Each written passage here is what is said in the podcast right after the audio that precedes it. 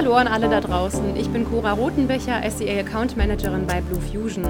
Auch zum aktuellen Suchradar Nummer 62 gibt es hier die Analytics und SEA News mal wieder in Podcast-Form. Diesmal ist auch meine Kollegin Helen Ramm wieder dabei. Ganz genau. Ich bin wieder da aus dem Urlaub. Cora, vielleicht kannst du mir ja direkt mal erzählen, was sich in der Zwischenzeit so alles im SEA-Bereich getan hat. Ja, während du von deiner Hütte in Schweden aus Elche beobachtet hast, ist Bing Ads in Sachen erweiterte Textanzeigen nachgezogen.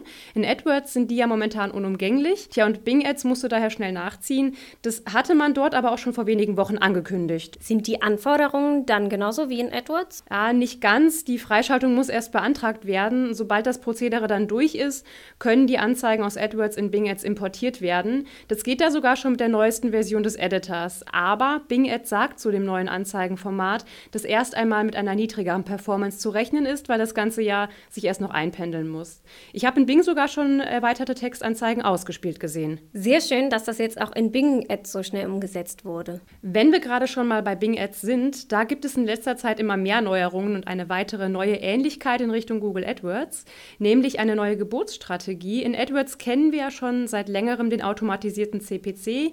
In Bing gibt es jetzt das gleiche Prinzip unter dem Namen erweiterte Kosten pro Klick. Die Strategie soll die Gebote automatisch optimieren, um höhere Conversion-Zahlen zu erhalten. Bei Nutzern, die eher unwahrscheinlich konvertieren, werden die Gebote hingegen verringert, sogar bis zu 100 Prozent. Okay, jetzt aber genug von Bing Ads. Was ist denn an der Gegenseite bei Google so passiert? Wie du vielleicht schon gemerkt hast, hat das Merchant Center einen neuen und moderneren Look verpasst bekommen. Die Funktionalität ist zwar die gleiche wie vorher, aber die Navigation ist jetzt ein bisschen einfacher und auch die Feed-Regeln wurden im Zuge dessen etwas ausgeweitet wegen der hohen Nachfrage. Und auch in AdWords habe ich eine neue Spalte in den Shopping-Kampagnen entdeckt. Ja, da kann man sich jetzt Infos zum Produktstatus anzeigen lassen. Das ist echt super praktisch. Jetzt können Nutzer auf einen Blick sehen, warum Produkte inaktiv sind oder abgelehnt wurden. Dafür musste man davor immer zum Merchant Center wechseln. Die Spalte heißt übrigens Status des Produkts und kann nur auf Produktebene eingeblendet werden. In den Details sieht man dann auch konkrete Gründe für die Produktablehnung. Also du merkst, ich freue mich super über diese Nachricht. Klingt aber auch nach einer echt praktischen Hilfestellung, die Google da ausgepackt hat. In Analytics gab es auch eine echt hilfreiche Änderung. Da kann man nämlich seit Mitte September eine Property aus einem Account in einen anderen verschieben. Das Besondere dabei ist, dass der Umzug ohne Verlust der Datenhistorie gemacht werden kann.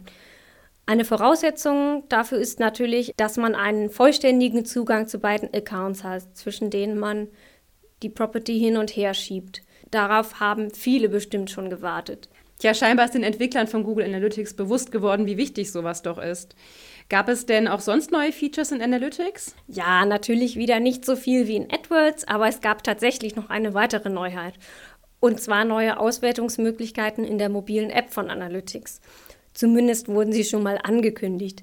Der große Vorteil davon ist, dass sie automatisch erstellt werden. Es handelt sich um intelligente Auswertungen, die vom Nutzerverhalten und den Bedürfnissen des Nutzers lernt. Auf Dauer werden die Auswertungen also angepasst und optimieren sich quasi selber. Das war es dann aber auch schon von der Analytics-Front. Gab es in AdWords denn sonst noch Entwicklungen in der letzten Zeit? Ja, äh, die Responsive-Anzeigen für das Display-Netzwerk sind noch neu. Außerdem gibt es noch die Kampagnengruppen als neue Funktion, um einfache Ziele in AdWords zu formulieren. Wie das Ganze funktioniert und was das überhaupt ist, können unsere Hörer aber vielleicht besser im neuen Suchradar 62 nachlesen, oder? Genau, die Ausgabe ist ja immerhin kostenfrei und ein paar Anschauungsmaterialien findet ihr darin auch. Den Link zum Download findet ihr mal wieder direkt unter dem Podcast. Also vielen Dank fürs Zuhören und bis zum nächsten Mal. Tschüss. Tschüss. Thank you.